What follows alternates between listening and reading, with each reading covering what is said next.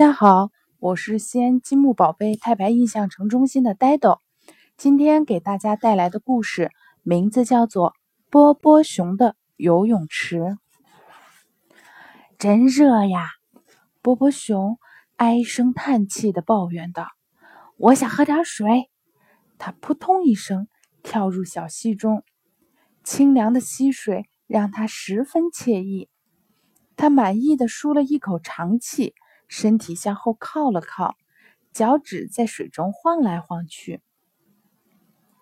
如果水能再深一点儿，他嘟囔道。突然，他看到远处的山坡上有一块大石头。再深一点儿，他思量着。我有主意了！波波熊跑到大石头跟前，使出全身力气挪动它。一、二。大石头沿着山坡滚了下去，扑通一声落到了小溪中。大石头截住了溪水，溪水聚集成一个小水洼，小水洼越变越大，越变越深。看到这一切，波波熊满意极了。我的专属游泳池！他欢呼道，开心的跳进清凉的水中。山坡下不远处，一只兔子正在津津有味地啃着新鲜的萝卜叶。这是什么声音呀？兔子问。我们的小溪怎么了？鸭子问。我们都没水了，这点水连脚丫都沾不湿。麻雀发起了牢骚。我们去看看吧。三个小家伙急忙冲下山坡。在山顶上，他们看到了正在小溪中开心戏水的波波熊。太棒了！鸭子大喊道：“真是一个了不起的主意！”我们能一起玩吗？兔子问道。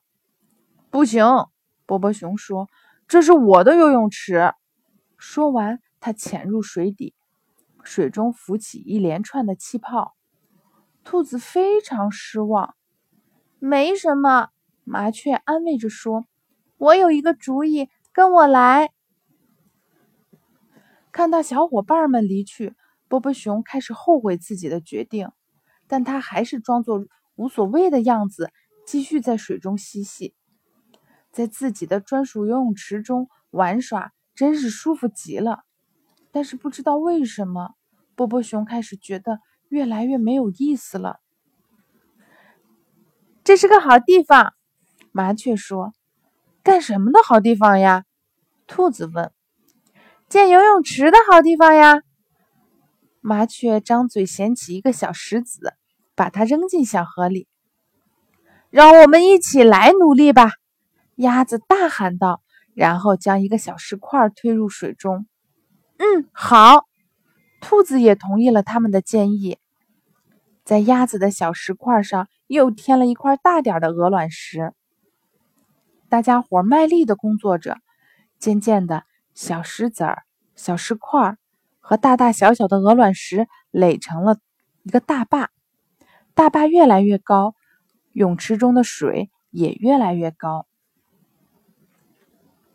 我觉得现在这个游泳池对我们而言已经足够用了。它没有波波熊的泳池大，兔子有点不甘心。没关系。麻雀安慰他说：“我们的个头也没有波波熊那么大呀。”来吧，鸭子说：“让我们来玩吧。”说完，它第一个跳进了水中。“等等我！”兔子喊道。他们欢快的笑声回荡在小山的上空。波波熊竖起耳朵听了听，这是什么声音呢？欢笑声？戏水声？发生什么事情了？他自言自语道。于是他好奇地沿着小路向山下走去。在山脚下，他看到兔子、鸭子和麻雀在他们的迷你游泳池中开心的游泳戏水。你好，波波熊！麻雀一边说，一边用翅膀拍水。多亏了你，我们才能想到这个好主意。波波熊嫉妒的看着他的朋友在一起玩玩水嬉闹，他们是那么开心。我能一起玩吗？兔子摇了摇头，不行。你不是有自己的游泳池吗？另外，对我们来说，你的块头也太大了。鸭子补充道。波波熊越看越伤心，越看越觉得自己形单影只，有点孤单。最后，他决定离开。波波熊，麻雀叫道：“别走，我们又考虑了一下，来吧，一起玩吧。”波波熊开心极了，心脏砰砰跳个不停。